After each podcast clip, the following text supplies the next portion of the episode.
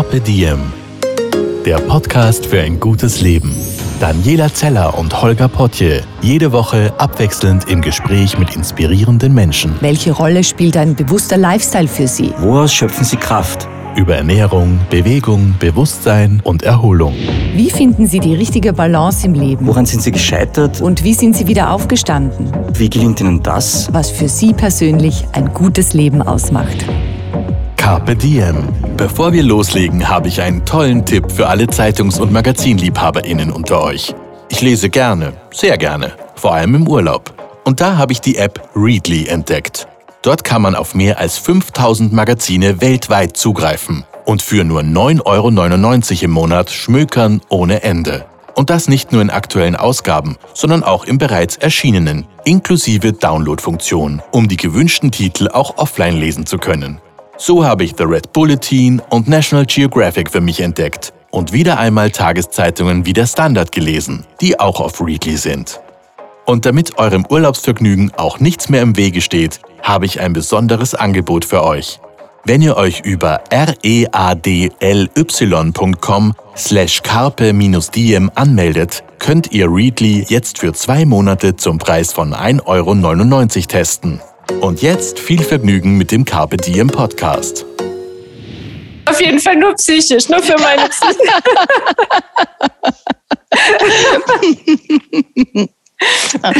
ah, wir fangen das Gespräch an mit einem Lachen. Ja. Und das finde ich sehr, sehr schön. Ich schicke ein sehr liebes Hallo nach München, denn dort sitzt Verena Schörner. Und äh, Verena ist Unternehmerin, sie ist Co-Inhaberin und Geschäftsführerin eines Buchverlages, nämlich von Komplett Media und einer Agentur. Sie ist Mutter und sie ist Co-Autorin von dem Buch Der Mama Planer über Lebensstrategien im Familienalltag. Und jetzt ist vielleicht die große Frage, warum wollte ich unbedingt mit Verena sprechen? Und das tue ich auch ein bisschen für mich, denn ich bin gerade schwanger, ich erwarte ein Kind und ich bin selbst Unternehmerin und habe mir den Mama Planer für mich privat bestellt, weil ich mir gedacht habe, ja, zum Einstimmen ähm, auf diesen neuen Lebensabschnitt. Und dann fand ich das so spannend, die, die Autorin dahinter, weil sie eben auch ein Unternehmen führt. Und haben mir gedacht, das könnte auch spannend sein für alle anderen, die uns zuhören. Daher Dankeschön, Verena, dass du dir heute die Zeit nimmst. Es freut mich natürlich doppelt, dass ich auch noch, äh, für, dass du auch persönlich mein Buch dir ganz privat äh, gekauft hast und dass dir das gefallen hat. Also ich freue mich sehr, sehr hier zu sein und viele Grüße nach Wien. Verena, das Motto unseres Podcasts lautet ja Zeit für ein gutes Leben. Was ist für dich persönlich ein gutes Leben? Ist natürlich eine sehr komplexe Frage, aber ich versuche es mal so zu sagen. Ähm, was mir für mich ein, ein gutes Leben ausmacht, ist einerseits ähm, mit sich im Reinen zu sein, das heißt mit seiner Vergangenheit im Reinen zu sein, Dinge abgeschlossen zu haben, äh, verziehen zu haben, nichts mehr mitzutragen, was mich ständig in meinem, in meiner Gegenwart stört. Und auf der anderen Seite auch ein angst- und sorgenfreies Leben, was dann eben auf die Zukunft gerichtet ist. Nicht ständig zu viele Gedanken zu machen. Was könnte da passieren? Was wäre, wenn? Und, und, und. Und nur das ermöglicht mir eigentlich im Jetzt im Balance zu sein und zufrieden zu sein. Das ist mir persönlich sehr, sehr, sehr viel wert, ähm, denn genau diese beiden Dinge, die rauben wahnsinnig viel Energie, zu sehr in der Vergangenheit zu denken, immer an die Zukunft zu denken. Ähm, und was auch noch sehr, sehr wichtig für mich ist, ist auch ein, ein gutes und schönes Umfeld, also Familie, Freunde, Partnerschaft, Kinder, dass man aufgefangen wird. Einfach ein soziales Netz, auf das man sich verlassen kann. Wie geht's deiner Balance jetzt so seit einem Jahr? Ja, es sind natürlich jetzt außergewöhnliche Zeiten. Ähm, insgesamt gut. Es gibt natürlich immer mal wieder Momente, Corona-bedingt, wo man jetzt mal ja, schier am Ende ist, äh, bisschen äh, sauer ist, äh, manche Dinge auch nicht so ganz verstehen kann. Ähm, da geht's uns ja allen so davon, das ist ja nur menschlich. Ich glaube, wer jetzt immer in Balance ist, der wäre mir schon ein bisschen unheimlich. Mhm. aber an, an sich ganz gut. Ich versuche den Fokus auf die Dinge auch wirklich zu richten, ähm, die gut laufen. Einfach die Perspektive immer wieder auf, auf das zu richten, dass es dem Verlag jetzt auch in diesen schwierigen Zeiten, ähm, den ich zusammen mit meiner Geschäftspartnerin führe, dass es dem gut geht, dass der auf sicheren Beinen steht. Wir haben ja äh, äh, Ende letzten Jahres noch die restlichen Anteile übernommen, also mitten im Corona-Wahnsinn. Ne? Wir sagen immer so, wer jetzt gründet, der meint es wirklich ernst. Ähm. Äh, und ja, also wir haben alles ganz gut bis jetzt gewuppt bekommen. Also insgesamt gut. Du hast ja auch gegründet in, in einer Zeit, die jetzt nicht so unbedingt Komfortzone war. Ne? Ich glaube, dein Richtig. kleiner Sohn war damals drei oder vier. Mhm. So ein wirklich kleines äh, Kind. Und da hast du beschlossen, gemeinsam mit deiner Partnerin, wir steigen jetzt ein und übernehmen die, diesen, diesen Verlag. Das, was ja auch kein ganz leichtes äh, Business ist, muss man mhm. dazu sagen. Was hat dich damals dazu bewogen, äh, da reinzugehen in dieses Abenteuer? Also ich habe ganz stark auf meinen Bauch gehört und alles in mir hat danach geschrien, das jetzt zu tun. Also es war eine Riesenchance, die sich aufgetan hat. Auch nichts, was ich jetzt von langer Hand geplant habe. Also ich hatte jetzt auch nicht auf meiner Agenda stehen, übernehme in fünf Jahren mal einen Verlag, sondern das ist mir wirklich passiert. Ähm, und dafür bin ich unglaublich dankbar. Und Julia, meine Geschäftspartnerin, die ähm, hat den ersten Schritt sozusagen getan. Die ähm, ist schon in dem Verlag gewesen und hat noch eine Partnerin gesucht und kam dann auf mich zu. Und wir kannten uns eben auch schon lange. Wir kannten uns schon sieben Jahre, haben zusammen gearbeitet und ich wusste, auf sie kann ich mich hundertprozentig verlassen, wenn wir das zusammen machen. Wir sind beide so Loyalitätsfanatiker. Also das ist ein, eine unserer wichtigsten Sachen und deswegen war sie dann auch ein Mensch, wo ich mir gedacht habe, mit der kann ich es mir wirklich vorstellen. Und ich habe mir auch gedacht, die Chance kommt nie wieder. Ich muss jetzt einfach zugreifen und ich muss es jetzt einfach machen. Und ich hatte auch von meinem Mann dann auch jegliche Unterstützung, was ja auch immer wichtig ist, dass man dann auch weiß, äh, ja, da, das ist klar, die Zeit wird knapper. Ne? Das muss irgendjemand auffangen. Und ich hatte ja vorher meine 25 Stunden nur in der Woche. Also es war dann natürlich schon eine ganz krasse Änderung in meinem Leben. Mhm. Aber ich habe es tatsächlich wirklich nie, also nicht mal einen Tag bereut. Ich möchte gern ähm, mit dir die Überschriften eures Buches durchgehen. Denn ich habe mir gedacht, in Wahrheit, allein diese 14 Überschriften könnte man sich so an den Kühlschrank pinnen. Und das ist nicht nur ein gutes Coaching für Mamas oder für Eltern, sondern in Wahrheit für jeden Menschen, der unterschiedlichste Bereiche im Leben zu wuppen hat. Äh, bevor wir das tun, Verena, warum habt ihr denn dieses Buch geschrieben, speziell für Mütter? Na gut, das ist natürlich unsere Lebenswelt. Also Natürlich heißt das nicht nur Mütter sind wichtig und sollen sich um alles kümmern oder es geht ja eigentlich in dem Buch darum, dass sie sich nicht um alles kümmern mhm. sollen. Das darf man nicht vergessen, weil ähm, vielleicht hat es der ein oder andere falsch verstanden, denkt sich Mama Planer und was ist jetzt mit den Papas? Aber natürlich gibt es dann genauso Bücher. Also wir haben in unserem Verlag auch ein Buch, das heißt Power Papas. Ja, also es ist halt die Zielgruppe einfach dieses Buches und es beruht auf unserer Lebenswirklichkeit und nur dazu kann ich tatsächlich auch wirklich was sagen. Und die Männer kommen ja auch vor im Buch. Die kommen vor. Die, denen ist ein ganzes Kapitel auch gewidmet. Ja, genau. zu, dem wir, zu dem wir gleich kommen. Ja, ähm, äh, das erste Kapitel lautet Bye Bye Perfektionismus. Und man muss dazu sagen, ein Kapitel ist immer ein Monat, ähm, in dem man sich mit diesem Thema auseinandersetzt. Es gibt Checklisten, es gibt kleine, kleine Texte dazu, es gibt äh, Selbstcoaching-Fragen zu diesem Thema und man kann sich äh, in diesem Thema weiterentwickeln in diesem Monat. Ähm, Bye Bye Perfektionismus wo, wenn der Perfektionismus endet, fängt der Spaß an oder so ähnlich steht es bei euch im Buch geschrieben. Ja. Warum ist das gleich auf der Eins, dieses Thema?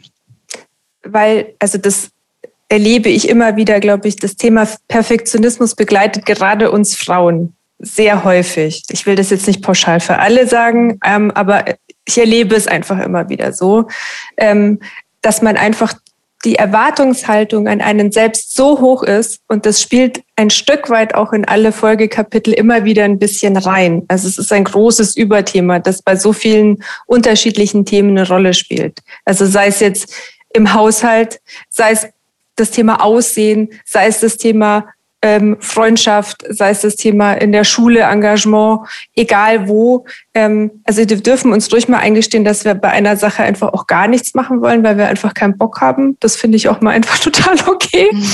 Ähm, und man kann auch einfach mit, mit weniger, also dieses ganze Thema locker sein, wir haben das ja auch so ein bisschen geschrieben, so ein bisschen mehr Rock'n'Roll im Leben. Was macht einen Menschen wirklich sympathisch, denkt man dann, ach, die ist jetzt so perfekt, das ist so toll, die ist mir so sympathisch. Oder denkt man, Mensch, ne, das Essen hat zwar nicht geschmeckt, aber der Abend war einfach super lustig. Ähm, also da bin ich dann absolut bei zweiterem. Mhm. Wo, wo sind denn da deine Stolperfallen? Wo fällst du rein in dieses Perfektionismusloch? Ich falle natürlich auch in alle möglichen unterschiedlichen Sachen rein. Aber also ich sag mal so, durch, dadurch, durch das Muttersein, das hat mir auch gut getan. Also am Anfang ist es natürlich schwer, da ist man ein bisschen in der Orientierungsphase, aber diese ganze Egozentrik, die man vielleicht vorher hat, man beschäftigt sich viel mit sich selber und, und, und, geht ja so ein bisschen verloren, weil man hat jetzt ja auch, also das Wichtigste ist meist dann auch das eigene Kind und der Blick ist viel mehr nach außen gerichtet als immer nur nach innen. Und wenn man da versucht, dann auch ständig alles perfekt zu machen, dann kommt man einfach auch nicht mehr hinterher. Weil es schaut halt dann einfach mal aus in der Bude und es steht dann halt auch einfach mal jemand vor der Tür und man selber hatte einfach auch oft überhaupt keine Zeit, sich in irgendeiner Art und Weise herzurichten. ähm, also das ist so ein bisschen erzwungen und dann aber, also mir hat es sehr gut getan, ja. Also vor allem dann eben so in den ersten drei Jahren, da muss man sich einfach auch so ein bisschen verabschieden von alles ist immer perfekt. Man kriegt wenig Schlaf. Äh, es zählen dann einfach andere Dinge, die wichtiger mhm. sind. Hauptsache das Kind ist gesund. Und Hauptsache das Kind ist gesund und hat genug gegessen. Aber das beginnt ja schon in der Schwangerschaft, stelle ich fest. Stimmt. Ja, weil äh, ich habe festgestellt, ah, ich muss ein bisschen mehr essen, ja, damit mein Kind gut wachsen kann.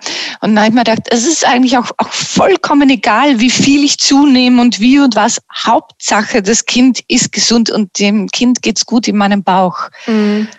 Also Auf jeden Fall, da kriegt man. Früh. Ja, das stimmt. Mein klar, der Körper verändert sich, aber die Dinge spielen dann gar nicht mehr so eine Rolle. Also tatsächlich, ne, wenn man dann von, von seinem Frauenarzttermin hatte und hat erfahren, alles ist gut, Kind, Bumper gesund, äh, das sind dann die entscheidenden Dinge und nicht, wo ist jetzt hier der Streifen und was schaut nicht mehr so super toll aus. Hm. Also konntest du dieses nicht alles perfekt machen wollen auch auf die Firma, aufs Berufliche übertragen, dass du da oh. auch mal sagen konntest, okay, ist jetzt nicht tausendprozentig super, machen wir trotzdem.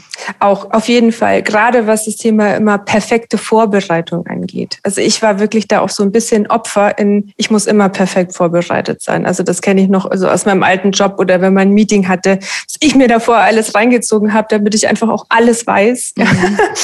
ähm, und irgendwann mal hatte ich dafür auch gar nicht mehr die Zeit, ja, also weil äh, Gut, dann ist man natürlich gezwungen mal, man muss um vier gehen, weil man das Kind abholen muss oder man ist so übermüdet, dass man es einfach nicht mehr fertig gebracht hat oder was auch immer. Und ich habe tatsächlich gemerkt, dass mir, und das habe ich vorher nicht gewusst und auch nicht gedacht, ähm, dass mir das Freestylen doch mehr liegt ähm, und dass sich damit viel schönere Dinge ergeben können, die man vorher gar nicht so auf der Agenda hatte. Ich meine, klar, äh, beim einen oder anderen Mal bisschen vorbereiten kann nicht schaden. Ähm, aber trotzdem, also die Erfahrung habe ich gemacht, weil ich eben dieser Hardcore-Vorbereiter war, dass mir das total gut tut, einfach auch mal irgendwo reinzugehen und sagen, schauen wir mal, was kommt, das wird schon irgendwie.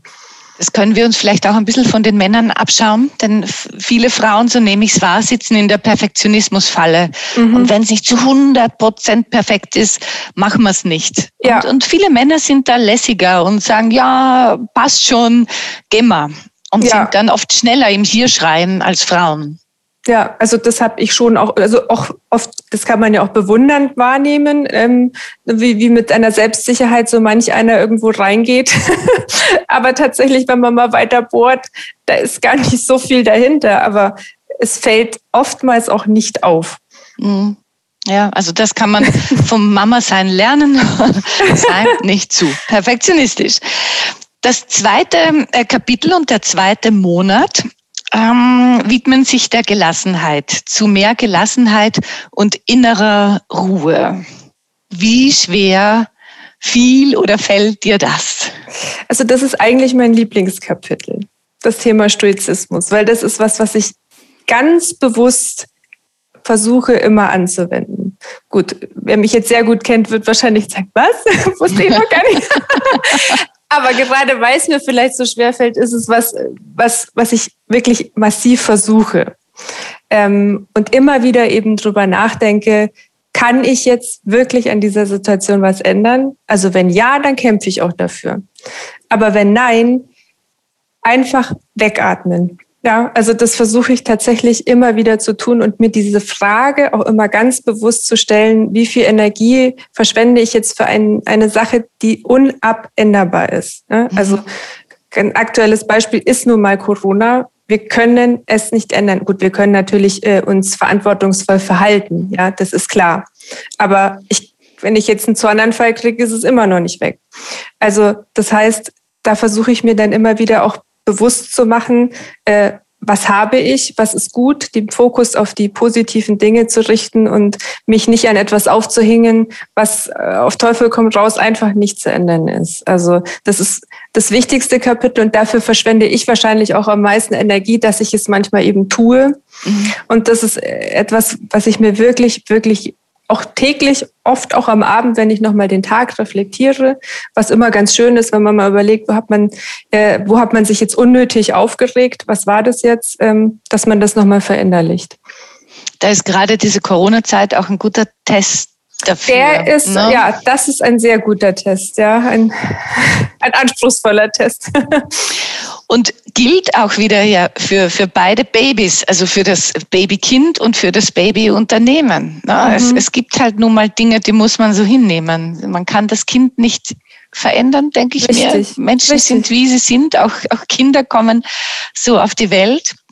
Und, und im Unternehmen läuft es auch manchmal nicht so, wie man sich das so vorgestellt hat, sondern mhm. es geht in eine andere Richtung. Ja, auch die Erwartungshaltung, die man an Kinder hat ne, und ihnen vielleicht manchmal etwas aufoktroyieren möchte, dass sie halt einfach auch nicht sind. Also da sollte man auch immer wieder schauen, ist das jetzt mein, meine Verwirklichung oder schaue ich wirklich auf die Situation so, wie sie eben ist? Überrascht dich dein Sohn manchmal in dem wie? ja, der überrascht mich tatsächlich sehr.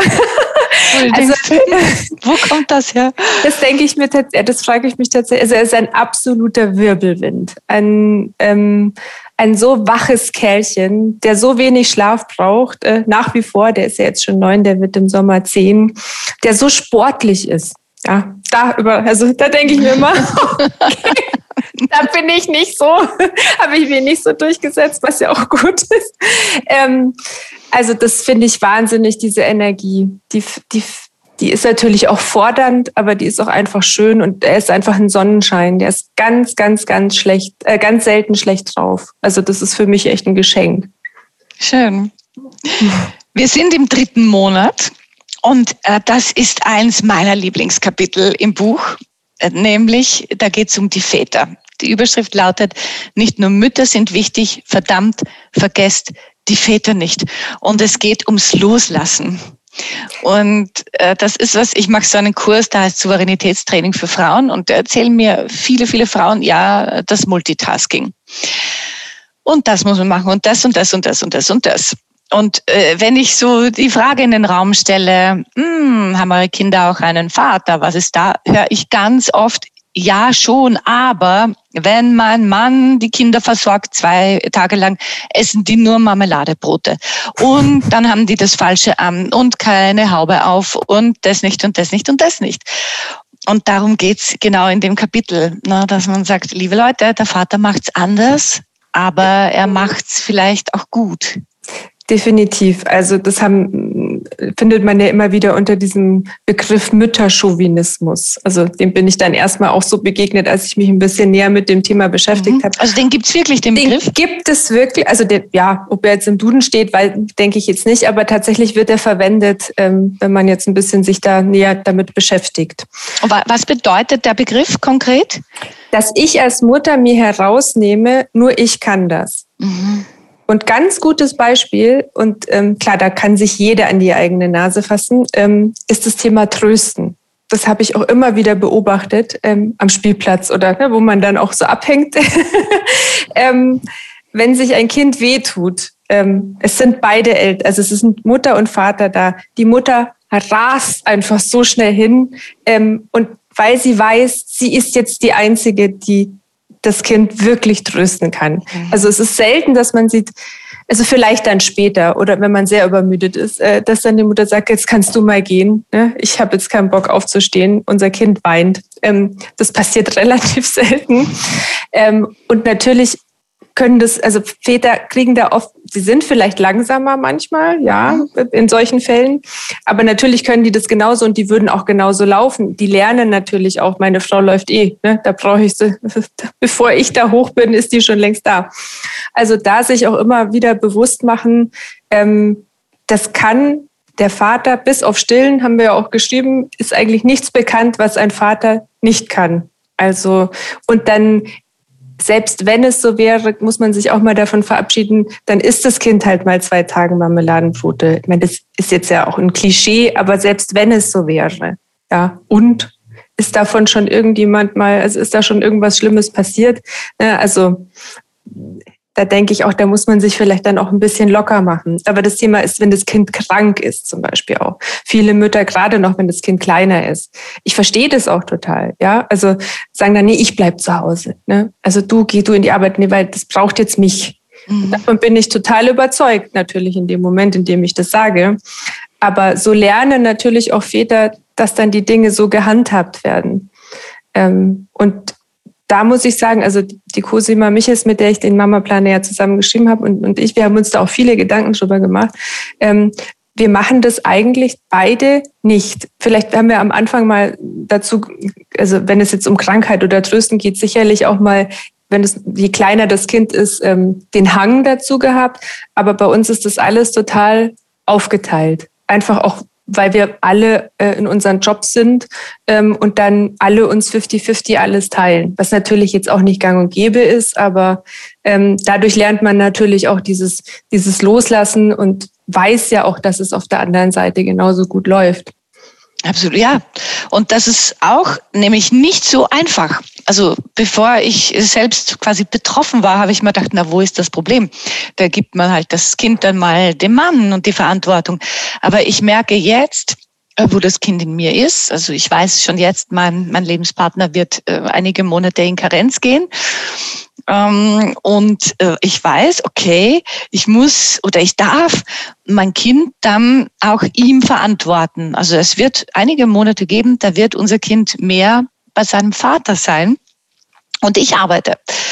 Und das ist auch ähm, ein schöner Gedanke, aber auch zum Teil ein schwieriger Gedanke, mhm. weil ich natürlich jetzt schon mich im Loslassen üben muss. Und daher, mhm. ich verstehe auch viele Mütter, die dann sagen, oh Gott, aber ich muss ja da sein. Mhm. Ja, Thema auch Krippeneingewöhnung mhm. beispielsweise. Funktioniert ja auch oft ganz schlecht, weil die Mütter also ich meine, natürlich wollen sie, dass das Kind in der Krippe bleibt. Die haben ja auch den Druck, ich muss wieder arbeiten. Das ist auch nicht einfach. Ne? Also mir ist das auch, auch schwer gefallen, gerade in der Krippe. Im Kindergarten ist es dann schon einfacher, aber in der Krippe sind die ja wirklich noch klein. Ne? Das ist so von diesem ganz behüteten, noch babyartigen, dann zu sagen, oh Gott, ich gebe es jetzt ab und verlasse diesen Raum und bin dann weg. Ja, das ist natürlich ein großer Schritt, aber das habe ich da auch gehört. Es klappt in der Regel besser, wenn die Väter die Eingewöhnung machen, weil die, die unbewusst nicht dieses Klammernde dann auch vielleicht ausstrahlen. Es ist ja immer eine, ein Spiel aus beiden Komponenten. Ne? Wie sagt die Mutter, wie lässt sie los und äh, wie sagt, wie, wie sicher fühlt sich dann das Kind, dass es in dieser Umgebung bleiben kann und alles gut ist. Also deswegen Krippeneingewöhnung. Wir hatten, das, das die Cosima und ich, unsere Kinder gingen in den gleichen Kindergarten, da haben wir uns kennengelernt. Und wir haben beide, glaube ich, auch eingewöhnt, soweit ich mich richtig erinnere. Und die Leiterin des Kindergartens hat, die, die sah schon immer, oh, schon wieder so eine Mutter, wo es schwierig wird. Die hat das immer schon sofort mit einem Auge gesehen. Und die war immer heilfroh, wenn die Väter die Eingewöhnung gemacht haben, weil das dann in der Regel alles lockerer ablief. Mhm. Wie, wie bist du da an genau dieses Thema rangegangen, äh, als du dich dazu entschlossen hast, diesen Buchverlag zu übernehmen? Ich nehme an, du hast mit deinem Mann genau dieses Gespräch geführt, oder? Wo, also wo kannst du dich nun mehr um unseren Sohn kümmern? Oder habt ihr mhm. das ganz von alleine irgendwie gewuppt? Mm, ja, wir haben uns, wir haben schon viel darüber gesprochen. Also klar ist die, die Entscheidung ist tatsächlich eigentlich relativ schnell gefallen. Ähm, aber also ich wurde auch also total unterstützt. Also ich sag mal so, mein Mann fand das Angebot genauso toll wie ich. Also mhm. der war sich, das war für den so aufregend, als hätte er das Angebot bekommen. Schön. Deswegen war das tatsächlich einfach toll, weil wir dann gewusst haben, wow, das ist auch für uns beide irgendwie eine Chance, ja, weil nicht nur für mich, sondern auch für ihn irgendwie. Ja, was ja auch für mich, also wenn es gut läuft, ja auch eine Chance gewesen, was was was Tolles zu machen, auf die Beine zu stellen, ja, wo dann am Dinge toll, am Ende tolle Dinge dabei rauskommen. Also tatsächlich ja auch eine Bereicherung für unser Leben. Aber wir haben, äh, wir haben natürlich jetzt nicht eins zu eins alles durchgeplant, ähm, aber dass die Stunden, ähm, die ich dann einfach auch abwesend sind, viel mehr sind, das war klar. Also wir konnten natürlich dann auch viel ähm, auffangen durch ähm, eine Ganztagsbetreuung im Kindergarten. Klar, da macht man sich dann halt auch immer seine Gedanken, oh, jetzt ist den ganzen Tag im Kindergarten und so. Aber da habe ich dann auch gesehen, wenn ich mal früher dann kam, dann hieß es, oh, jetzt bist du schon da, jetzt kann ich nicht mehr spielen, jetzt kann ich nicht mehr mit meinen Freunden spielen und so. Also, und wenn das so ist, dann weiß man ja eigentlich, alles ist gut. Mhm. Ja. Ähm, also das hat dann dadurch gut funktioniert und ich habe auch meine Eltern ähm, in München, die dann auch mal eingesprungen sind, gerade wenn es um das Thema Krankheit oder so ging. Dann kam meine Mama vorbei und war dann den Tag zu Hause. Darüber bin ich natürlich sehr dankbar. Ja. Das ist natürlich eine Luxussituation, ähm, ähm, das ist mir klar. Aber so haben wir da tatsächlich durch so ein Netz alles aufgefangen und auch durch so Themen wie Betreuungsgemeinschaften. Da bin ich ja ein ganz großer Freund davon. Ähm, und das ziehen wir bis jetzt durch, jetzt auch in der Corona-Zeit. Ne? Da brach ja unser soziales Netz weg. Die Schule, der Hort, der Kindergarten, die Nachmittagsbetreuung, alles war plötzlich nicht mehr da. Eigentlich alles, äh, ähm, auf, auf dem auch unsere, das war unsere Grundlage, so mhm. wie das funktioniert, dass wir beide arbeiten können. Und Eltern waren auch raus, weil die waren nämlich Risikogruppe. Natürlich. Ähm, und somit waren wir auf uns, äh, gut mit Homeoffice und so hat man ja viele Möglichkeiten zumindest gehabt, mal besser, mal schlechter, aber wir haben dann gesagt, okay, wir schmeißen uns jetzt mit ähm, der meiner Co-Autorin, äh, mit die Familien einfach komplett zusammen und jeder übernimmt also einen Tag. Dann haben wir vier Tage schon mal abgedeckt, ja. Der eine Tag war dann schon mal anstrengend, weil das äh, Kinder dann sind in unterschiedlichen Altersstufen mit unterschiedlichen Lehrinhalten. Das war schon eine Challenge. Aber letzten Endes hatten wir dann halt vier Tage, wo wir halt arbeiten konnten. Also den fünften haben wir immer so ein bisschen rumgeswitcht, wie wir es da machen. Der war immer so der Wackeltag. Aber dadurch hatten wir die Möglichkeit, einfach auch weiterzumachen. Mhm. Und die Kinder hatten jemanden zum Spielen. Und für die Kinder ja. war es einfach nur super. Ja, die hatten sich und das, die haben dann auch überhaupt das Ganze nicht als so, als so ein großes Problem empfunden. Das war eher ein bisschen Abenteuer. Mhm. Also wir lassen los im dritten Monat. Im vierten äh, Monat geht es um das Thema Kommunikation. Ohne Kommunikation ist alles nichts. Ist das etwas, das schwierig ist im Familienalltag, dass man die Kommunikation äh, wirklich einhält? Ja, ich denke, dafür sollte man sich schon auch bewusste Zeitfenster schaffen. Also wir sprechen ja immer wieder von unserem Sonntag. Sonntag ist ja immer so ein bisschen ein Familientag und der Blick auf die Woche und ein bisschen Orga, wer was, wie, wann, wo das ist schon wichtig, dass man das nochmal ähm, und auch dann eben die Zeit haben für ähm, ist alles irgendwie in Ordnung, auch bei den, also wir erleben ja auch eine Patchwork-Konstellation. Ist, ist bei den Kids alles okay? Ähm, Gibt es irgendwelche Themen? Äh, wünscht ihr euch irgendwas für die Woche, was irgendwelche Unternehmungen oder irgendwas? Das ist schon immer so ein bisschen so, so Planung. Ähm, und dann gibt's natürlich auch nochmal diesen, dieses in der Partnerschaft auch. Also ähm, Alltag ist natürlich im, immer irgendwie was zu tun haben, ähm, nicht so innehalten. Also bewusst sich Zeit nehmen für Gespräche ist tatsächlich schon wichtig. Ähm, und auch, äh, dass man kommuniziert, was man möchte. Also man darf nicht immer erwarten, der andere kann es erraten. Da kommt man, glaube ich, nicht so weit. Wie kommuniziert man das richtig? Auf jeden Fall erstmal nicht mit einem Vorwurf. Mhm. Ähm, also man sollte natürlich so einsteigen, wie, wie, etwas bei einem selbst ankommt, was man für ein Gefühl hat. Also anstatt äh, du machst nicht, ne, sagen, ich habe das Gefühl, dass. Ja, mhm. Das kann auf jeden Fall mir nicht schaden, weil dann hat man erstmal äh, keine Front aufgebaut. Also der Vorwurf ist immer ein schlechter äh, Einstieg in ein Gespräch.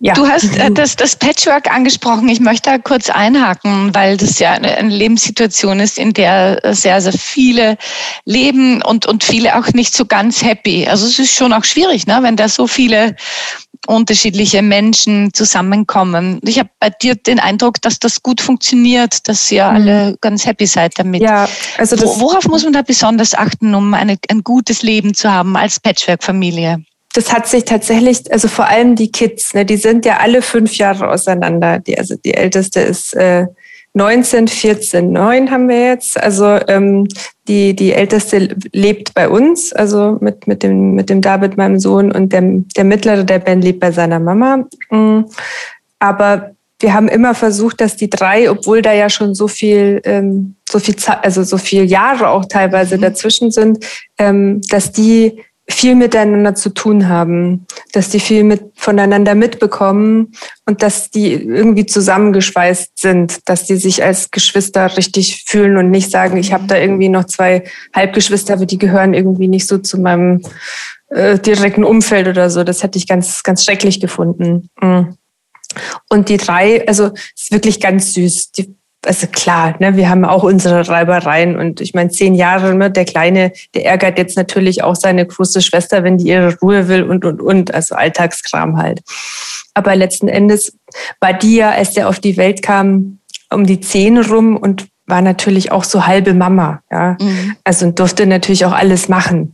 Da musste ich übrigens auch auch loslassen, weil wenn so eine Zehnjährige mit einem frisch gebackenen Säugling durch die Wohnung Herzrasen, Angst. ja, wenn die noch so, also gerade ne, auf die Welt gekommen. Natürlich, aber, aber das, war. Genau, das war halt gut und wichtig, weil sie sich für ihn dann natürlich auch immer ein Stück weit dann auch verantwortlich gefühlt hat. Also da hat er natürlich auch so diesen Welpenbonus von Anfang an gehabt. Und die, die Jungs tatsächlich, muss ich schon sagen, ähm, die verstehen sich gut und die, die machen auch noch richtig viel zusammen. Ne? Die sind auch noch draußen mit ihren Walkie-Talkies und spielen irgendwie, weiß ich nicht, Detektiv und so. Also das funktioniert immer noch total gut und also der David, der bewundert seinen großen Bruder einfach. Ne? Das ist halt einfach der große Held. Ja. Und war, ja. war es auch wichtig, damit das zwischen den Kindern so gut funktionieren kann, dass du diesen Schritt gehst und, und äh, deine Bonuskinder so richtig annimmst? Ja, das war mir auch echt, das war mir sehr, sehr wichtig.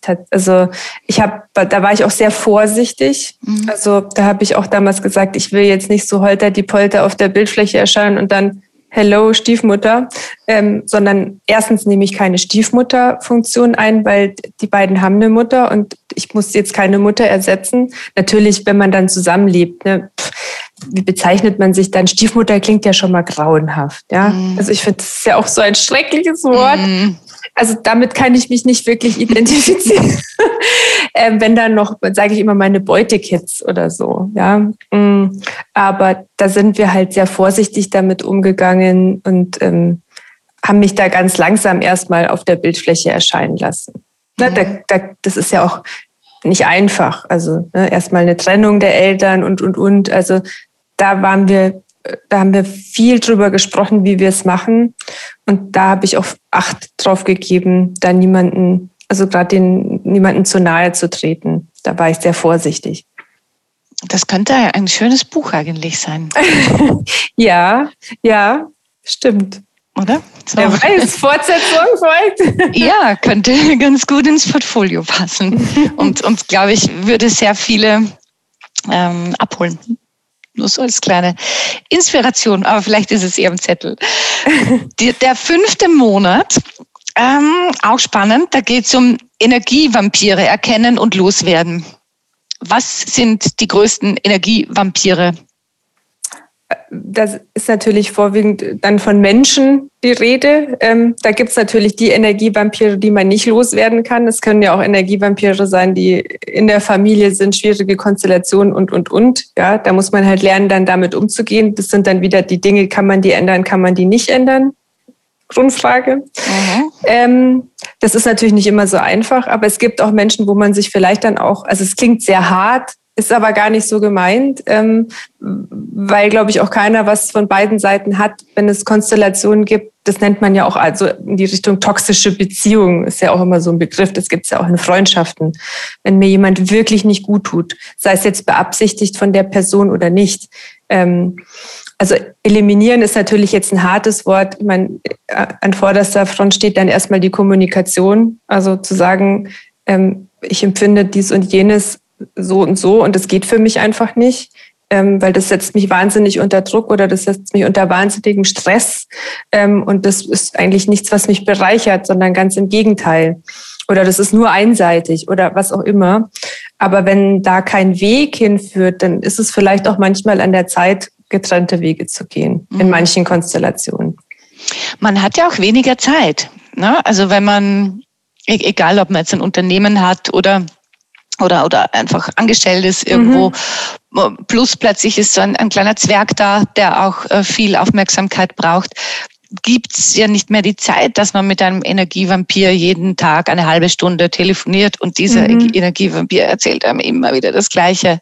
Also Richtig. man muss ja eh Abstriche machen. Eben. Also manchmal muss man sich dann eben wirklich überlegen, ich meine, es ist tatsächlich ja wirklich so, je älter man wird, je komplexer das Leben wird, äh, je größer die Herausforderungen, es ist ja schon schwer für alle genug Zeit zu finden, inklusive man selbst ist ja auch noch irgendwie da.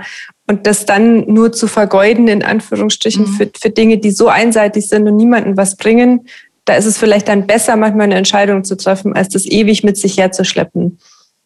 Da ist ein Kind in Wahrheit auch wieder ein guter Coach, weil man da viel sorgsamer umgehen muss mit seiner Kraft und mit seiner Zeit. Ja, auf jeden Fall, auf jeden Fall. Und dann, ja, eben, also man man nimmt sich, muss sich dann schon bewusst machen, für was nehme ich mir jetzt wirklich diese Zeit und zwack sie woanders wiederum ab. Und man muss auch faul sein. Lernen wir in Monat 6. Ja. Ein Buch auf die Faulheit.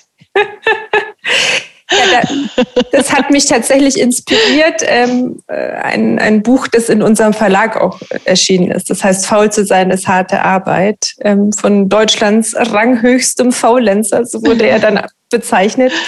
Ähm, ist ja natürlich nur bedingt, aber ähm, das Thema faul zu sein ist harte Arbeit deswegen, weil das muss man sich erstmal schaffen, diese Freiräume absolut faul zu sein. Das muss man sich dann auch leisten können.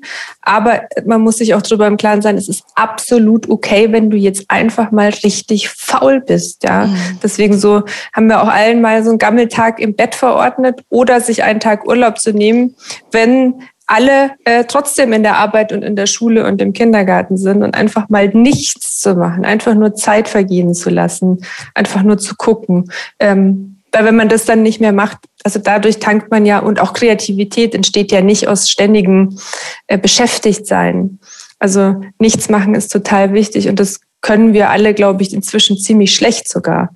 Also in der Zeit dann nicht zu sagen, ich bin jetzt mal auf Instagram, ne? Also oder also und das dann unter nichts machen zu verkaufen, sondern wirklich mal nichts zu machen. Ja, in die Luft schauen. Schauen, Einfach wie, ja. ja. wo ein Eichhörnchen da irgendwo herumläuft in den ja. Bäumen oder so. Ja, ganz mhm. genau. Das ist so, also ich mache das wahnsinnig gern. Das habe ich jetzt irgendwie entdeckt. Das ist ein bisschen lustig. Also es, hätte ich mir das vor zehn Jahren äh, jemand gesagt, hätte ich gedacht, genau. Aber ich stehe wahnsinnig gerne bei uns äh, ähm, und schaue in den Garten und beobachte die Vögel. Und ich habe mhm. da sogar jetzt ein Fernglas besorgt und stehe dann immer so da und guck dann, was ist das jetzt für einer? Äh, weil ich kannte mich auch, also gut, ich habe halt eine Amsel erkannt und eine Krähe, aber das war es dann genau. Und habe mich jetzt da so ein bisschen eingelesen und bin jetzt immer ganz begeistert, wenn ich irgendeinen außergewöhnlichen Vogel entdecke. Und das ist so das Schönste eigentlich, so wenn ich dann in der Früh da, da sitze oder stehe mit meinem Kaffee und gucke raus und beobachte Vögel. Mhm. Also wenn, wenn ich so drüber nachdenke, was für mich ein gutes Leben ist, dann gehört das schon zum guten Leben genau das auch dazu. Also dies, genau diese Phasen, wo man sagt, man lebt einfach ein bisschen so in diesen Tag einmal hinein und, und schaut einfach einmal, ja, nichts planen. Das wird sehr unterschätzt. Ja, auf jeden Fall. Und die besten Ideen und die kreativen Ideen und alles, was mit, mit Schöpferischem zu tun hat, die kommen einem nämlich genau dann. Mhm. Und ich denke, für Kinder ist das auch gut. Ne? Also die können so. das ja auch ganz gut. Also gut, Langeweile ist bei Kindern natürlich schon ein Thema. Aber, Kind, ja, aber sie können versinken. Also mhm. und wenn das gelingt, das ist toll. Also äh, wie in einem Sandkasten oder so, ne? den Sand einfach durch die Finger streifen lassen und seine Förmchen bauen und einfach weg sein oder mit ja. Legosteinen oder ähm, das das finde ich ganz toll, da auch zuzugucken. Also wenn die dann sich ganz in ihre, in ihre kleine Tätigkeit so hinein vertiefen, das ist wirklich schön. Mhm. Dazu muss man aber auch Nein sagen können. Und das üben wir im Monat sieben. Nein zu sagen erfordert Mut und Stärke. Ja. Wenn man immer Ja sagt, wird man nie diesen, diesen Müßiggang erleben. Richtig. Fällt dir das äh, schwer, Nein zu sagen? Also inzwischen geht's eigentlich, muss ich sagen. Also ähm, es ist. Wie hast du es gelernt? Also ich glaube wahrscheinlich dadurch, dass ich es irgendwann mal wirklich musste, aber auch vielleicht, dass man auch gelernt hat, dass man ja niemandem im Gefallen tut, immer Ja zu sagen, weil dann und ich glaube, das ist da, dazu neigt man dann eben auch manchmal oder hab, neigte ich dazu, ähm, dass man dann am Ende nämlich stocksauer war. Also mhm. sprich, ein Nein am Anfang hätte uns eine viel harmonischere Zusammenleben ermöglicht als zehnmal Ja und danach der große Ausraster. Also vielleicht auch einfach ein bisschen Lebenserfahrung. Und was auch, finde ich, hilft, das ist zwar erstmal ein Vertagen, aber zu sagen, darf ich da einfach nochmal drüber nachdenken, wenn man jetzt nicht sagt, ähm, so, so Nein sofort kommt einem zu hart vor oder so, finde ich das immer ganz okay. Und wenn man dann sagt, ich habe es mir jetzt nochmal überlegt, aber das möchte ich nicht, ähm, dann hat es auch noch mal ein bisschen eine weichere Qualität. Wobei letzten Endes muss man auch damit leben lernen, dann auch wirklich Nein zu sagen. Wenn man das, man kann es ja auch begründen. Es ist ja auch keine, es ist ja oft, man muss die Sachebene dann einfach sich immer wieder vorstellen. Worum geht's? Ich sage ja nicht Nein zu dem Menschen, sondern ich sage Nein zu der Sache. Aber das fällt mir manchmal schwer, weil ich denke nicht, dass sich jemand vor den Kopf gestoßen fühlt, dass mhm. ich dann zu sehr an den anderen schon denke. Ja, und, und ähm, vor allem muss ich auch angstfrei sein, was Konflikte angeht, worum es ja im achten Monat geht, nämlich Choose Your Battles wisely, der, der Umgang mit, mit Konflikten. Und wenn ich, wenn ich immer gut Wind möchte, werde ich wahrscheinlich immer Ja, Ja, Ja sagen und selbst Ganz den größten genau. Stress haben. Genau, das ist so, wenn man Everybody's Darling sein will, ne, das funktioniert auf lange Sicht einfach nicht. Also das sollte nicht das Ziel sein. Ja. Ähm, da kommt man ja auch nicht weiter. Deswegen, also das hatte ich auch schon vorhin nur angesprochen mit den immer wieder zu dem Stoizismus komme ich ja immer wieder zurück, deswegen ist es mein Lieblingskapitel. Also schon Dinge, wo man sagt, da lohnt es sich für zu kämpfen, die sollte man jetzt nicht vernachlässigen. Ich bin schon ein großer Verfechter, ähm, für seine Ziele dann auch zu kämpfen mhm. und dann nicht immer den einfachsten und geradlinigsten Weg zu gehen. Ähm, da muss man dann schon auch mal was aushalten. Aber ähm, klar, man muss schon drauf achten. Man muss nicht jeden Streit ausfechten. Man mhm. kann auch einfach mal sagen, so, da rein, da raus, ne, ist mir jetzt einfach wurscht. Mhm. Ein großes, großes Thema, äh, sowohl im Unternehmerinnen-Dasein als auch im, im Mutter-Dasein, sind Ängste. Mhm. Und der, äh, damit beschäftigt sich das Kapitel am Ende, wird immer alles gut. Und das ist ein großes, wichtiges äh, Thema. Wie, wie seid ihr drauf gekommen, dass das da rein muss? Also ich bin tatsächlich jemand, deswegen habe ich auch am Anfang gesagt, was ein gutes Leben macht für mich ein angstfreies Leben mhm. aus, ähm, der früher von seinen Ängsten vielleicht auch stärker dominiert war als jetzt. Also ich glaube, dadurch, dass ich mich viele Sachen getraut habe und für mich war das schon ein großer Schritt, mich zu trauen, äh, mich selbstständig zu machen, auch in finanzielles Risiko zu gehen. Das hatte ich einfach auch vorher noch nicht also auch aus einem Elternhaus, wo jetzt ähm, das jetzt nicht von Unternehmertum geprägt war, sondern einfach, wo Sicherheit eine große Rolle gespielt hat, mich aus diesem Korsett irgendwie äh, äh dieses Korsett abzustülpen und einfach mutig zu sein. Mm.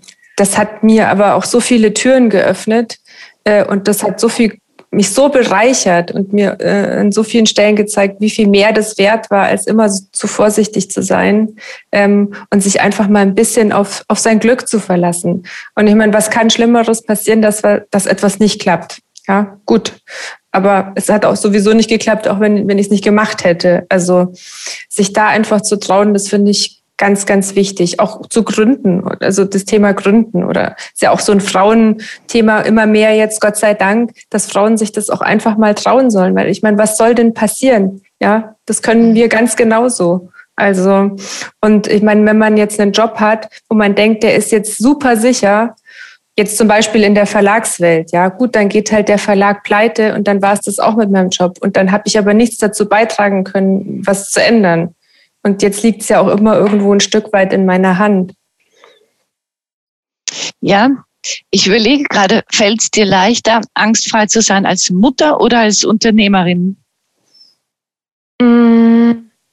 Das fällt mir wahrscheinlich als Unternehmerin leichter. Natürlich, ne, wenn, wenn deinem Kind was passiert, ist das das Schlimmste, was passieren kann. Ja. Davon darf man sich natürlich auch nicht leiten lassen, das ist klar. Mhm. Aber das ist natürlich, glaube ich, eine Grundangst, die alle Eltern haben.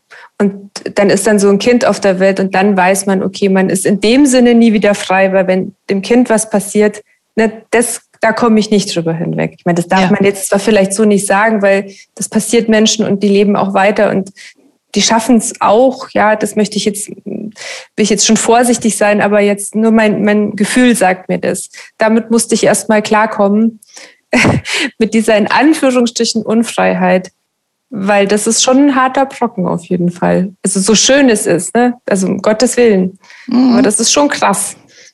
Ich denke mir auch.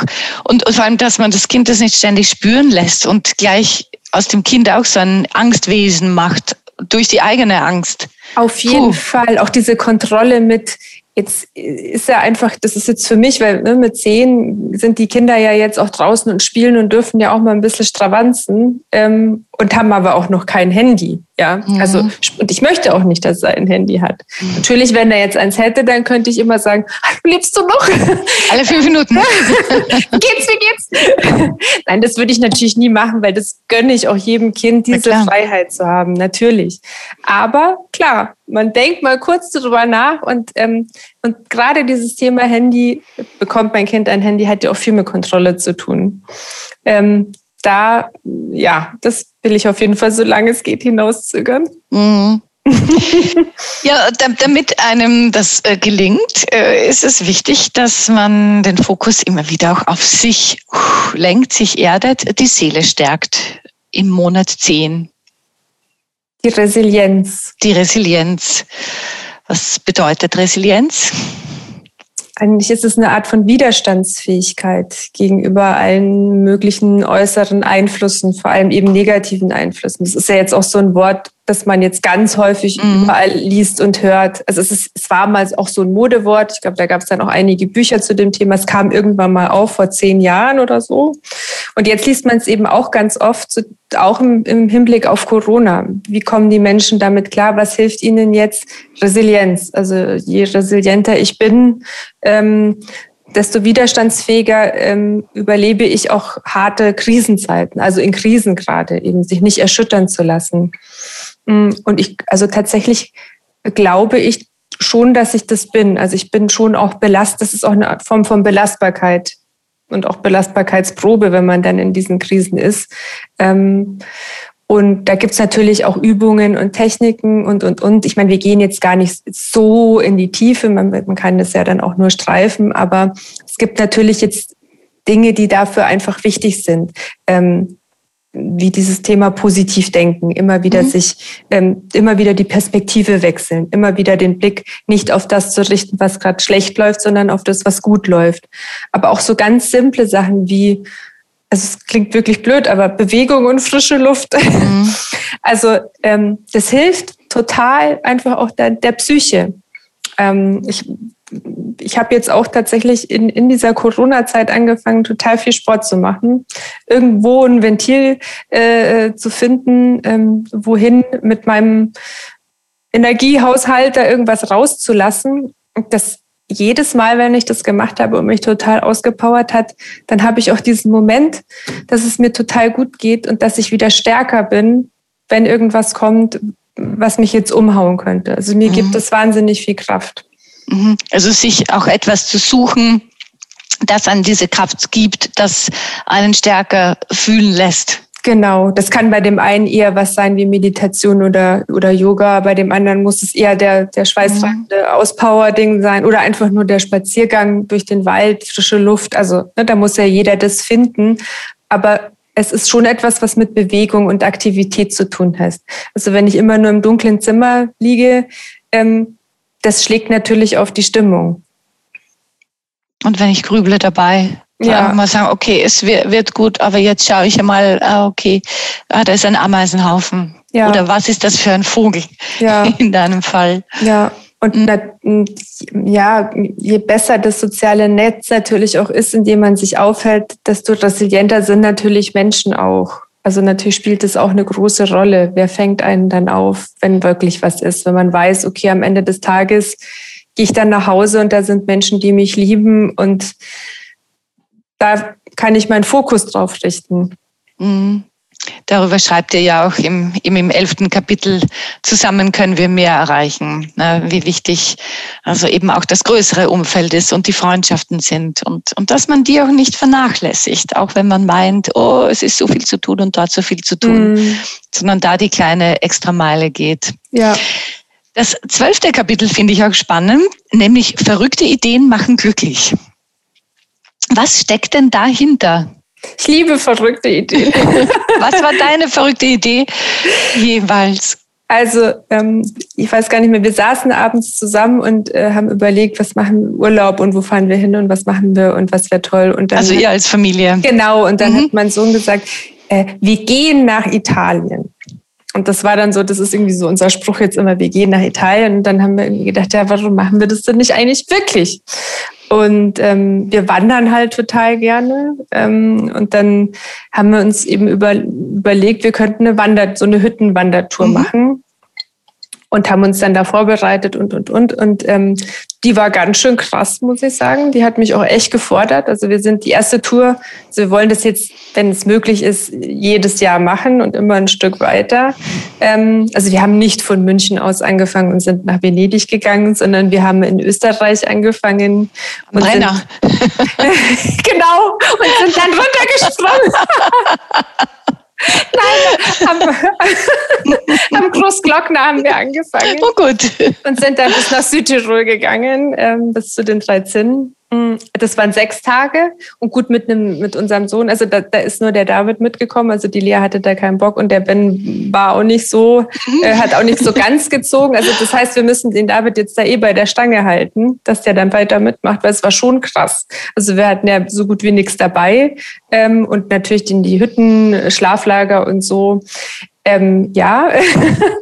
und mhm. es war einfach richtig anstrengend. Also wir hatten da schon, sind halt einfach den ganzen Tag gegangen und wow. hatten da auch schon so, auch für mich einige Challenges dabei, weil ich sag mal, ähm, fit sind die Kleinen ja. Also das Problem ist jetzt nicht irgendwie das ähm, acht Stunden gehen oder so. Und angstgeleitet ist mein Sohn auch überhaupt nicht. Also da ist das Thema Angst äh, auch ein großes Thema für mich gewesen. Also äh, so ein schmaler, diese Grad, wenn man dann an so einem Grad ist, das ist ja für mich immer ganz, ganz schlimm. Mhm. Mhm. Und da hatten wir einen, da war ich dann am Ende auch richtig sauer äh, auf meinen Mann, dass der mich da reingelockt hat.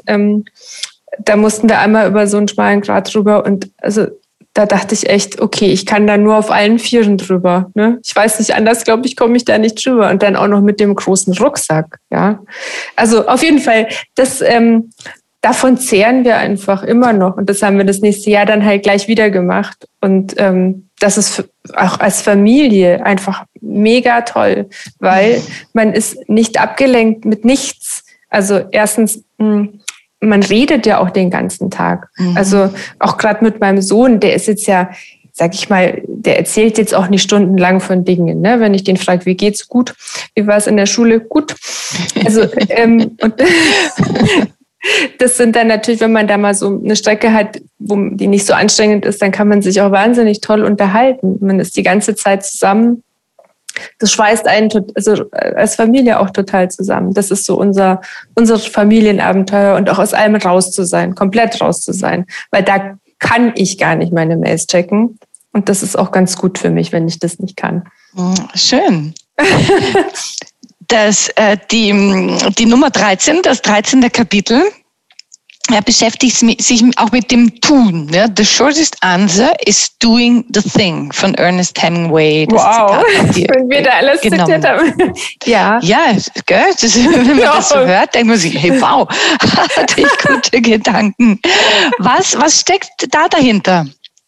Ja, da dieses Thema Aufschieberitis, das kennen wir ja alle. Mhm. Und es gibt so Dinge, die hasst man einfach. Also bei mir sind so Themen wie Steuererklärung, äh, Buchhaltung, ähm, also alles, was so trocken ist. Ähm, ja, also es gibt Dinge, die schiebt man einfach gerne raus. Problem ist natürlich, sie sind die ganze Zeit da. Ne? Das mhm. kennen wir ja alle. Also verdrängen klappt dann immer nur mittelgut, weil ne, irgendwo um, unterbewusst stresst einen das ja dann auch. Deswegen ähm, ich habe mir da, ich habe mir das auch angefangen, dass ich mir da wirklich so eine To-Do-Liste schreibe mit den Dingen, so mit so Hassdingen und dass ich die wirklich so schnell wie möglich erledige. Und das befreit unglaublich, wirklich. Das ist einfach herrlich, wenn die dann weg sind. Und meistens merkt man dann noch, so schlimm war es dann eigentlich doch nicht, weil die werden dann, je länger man sie schiebt, eigentlich immer größer. Also irgendwo anrufen zum Beispiel, wo man weiß, man wird ewig lang in der Warteschleife hängen, einen Termin ausmachen, so. Ja, genau. Also die unangenehmen Dinge des Lebens, die mhm. sind ja für jeden wieder was anderes. Ne? Der eine freut sich ja vielleicht auf die Steuererklärung, ich weiß es nicht. Ähm, aber alles, ja, genau. Also Dinge, die man halt aber einfach erledigen muss. Mhm. Gibt's ja dann Das ist ein guter wieder. Tipp, nämlich ich neige ein bisschen dazu, mit dem Angenehmen zu beginnen und mhm. sagen, na, das andere geht sich jetzt heute nicht mehr aus, mache ich mhm. morgen. Aber in Wahrheit ist das genau nicht so schlau. Man mhm. sollte mit dem mit dem anfangen, das einem so gar nicht liegt. Hm, also da habe ich echt schon so entwickelt, dass ich da so ein Durchzieher geworden bin. Also hm, da, da sitze ich dann auch lieber abends noch mal zwei Stunden da und ziehe es jetzt durch, weil ich, wenn ich ins Bett gehe und ich weiß, ich habe es nicht gemacht, da ist mir mein gesunder, wohliger Schlaf dann einfach wichtiger. Mhm. Ja, guter Tipp, Dankeschön. Ja, gerne. So, dann kommen wir zum letzten Monat und der ist auch nochmal sehr wichtig und da habe ich mich auch selbst sehr ertappt. Äh, heißt Jammermodus aus, Nehmermodus an. Und da stellt ihr die Frage, die Coaching-Frage, also so auf die Art, wenn du mit deiner Freundin telefonierst, wie oft klagst du dann und jammerst und beschwerst dich. Und da habe ich mir gedacht, so, okay, Okay, ja, das könnte ein Thema sein. Häufig, manchmal, nie. genau. Mm, und es gab äh, bestimmt irgendwann einmal Phasen, da hätte ich häufig angekreuzt. Aber äh, wie er auch schreibt, es ist natürlich wahnsinnig uncool und wahnsinnig unsexy. Egal, ob man es jetzt nimmt, klagen, jammern, sich beschweren. Ja, und dann habt ihr das Beispiel geschrieben von die Mami ist so Mimimi und der Papa ist der Superheld. ja, genau. Also das ist natürlich auch dann richtig gemein, wenn man das dann so wieder serviert bekommt am Ende. Ja, von super. Kind. Ich habe mich, mhm. jetzt, hab mich jetzt um alles gekümmert und das ist der Dank so in die Richtung. Ne? Ja. Oder auch die Geschichte von dem, von dem Mäusemann, die kennt man doch auch, der im Winter keine äh, Nüsse gesammelt hat, äh, und dann eigentlich nichts hatte, aber dafür dann die schönen Geschichten hatte. Also ähm, ich denke auch, es, und das ist ja auch nichts schlimmer, wenn man die ganze Zeit, auch wenn man, wenn einem das selber auffällt, dass man sich von seinen ganzen Wehwehchen erzählt. Also mir, sind, das, mir fällt es auch manchmal selber auf. Mhm. Da habe ich mich mal mit Freundinnen getroffen und am Ende haben wir nur gesagt, was dem einen wehtut und dem anderen. Das mhm. war schon so ein richtiges Oma-Gespräch. Mhm. Ja? Und dann habe ich mir gedacht, also wenn das so weitergeht, wenn wir nur noch mehr unsere Zipperlein besprechen, wie grauenhaft ist das denn? Ja. also genau, also jammern ist einfach auch unsexy. Ne? Man kann sich jetzt schon mal selber auch bemitleiden, tut ja auch mal gut, so ein bisschen, ich bin die Ärmste der Welt und wenn dann jemand sagt, ja, du bist die allerärmste der Welt, das kann ja auch mal gut tun. Aber das meine ich damit jetzt auch nicht, sondern wirklich dieses ständige sich beschweren und immer motzen. Ja. Das ist so, Menschen, die so sind, äh, das, das nervt mich auch richtig, wenn ich da gleich mal drüber motzen darf. Ja, ja. ähm, weil äh, das ist so schade, einfach auch schade. Und dann negative Energie und ähm, ja, also. Ja, nämlich äh, sich auch nicht so das, ich habe das schon manchmal beobachtet und habe mir gedacht, Herr, irgendwie schade. Nämlich auch Mütter, die sich immer auch beschweren über die Kinder. Mhm. Oh, jetzt ist die so da und das ist das so mühsam und jetzt ist schon wieder das und es ist schon wieder das und jetzt bin ich so müde. Mhm. Und ich mir oft gedacht, naja, vielleicht genießt das auch ein bisschen mehr, weil sie sind eh so schnell wieder groß und dann mhm. ist das mhm. vorbei. Ja, wenn man immer alles bejammert, sieht man alles als Last an. Und genauso in der Arbeit. Ne? Wenn ich aufstehe, sage, oh, jetzt muss ich heute das und heute das und heute das. Ja. Aber man fällt wahrscheinlich, oder was heißt wahrscheinlich, man fällt leicht in diese Jammerfalle. Mhm. Ja, aber das ist auch ein gutes Beispiel gewesen, weil klar, viele Mütter sagen dann, oh, und jetzt habe ich die Nacht wieder nicht durchgeschlafen und oh, jetzt lag er wieder in meinem, also oder ist er, mhm. kommt, das ist ja auch immer ein Thema, alleine im Bett schlafen. Das ist ja, das begleitet einen ja dann eine Weile lang. Aber andererseits, wie du schon gesagt hast, ne, dann denkt man sich, bei, ne, in fünf Jahren ist er so groß, dann kommt er bestimmt nicht mehr zu mir rüber.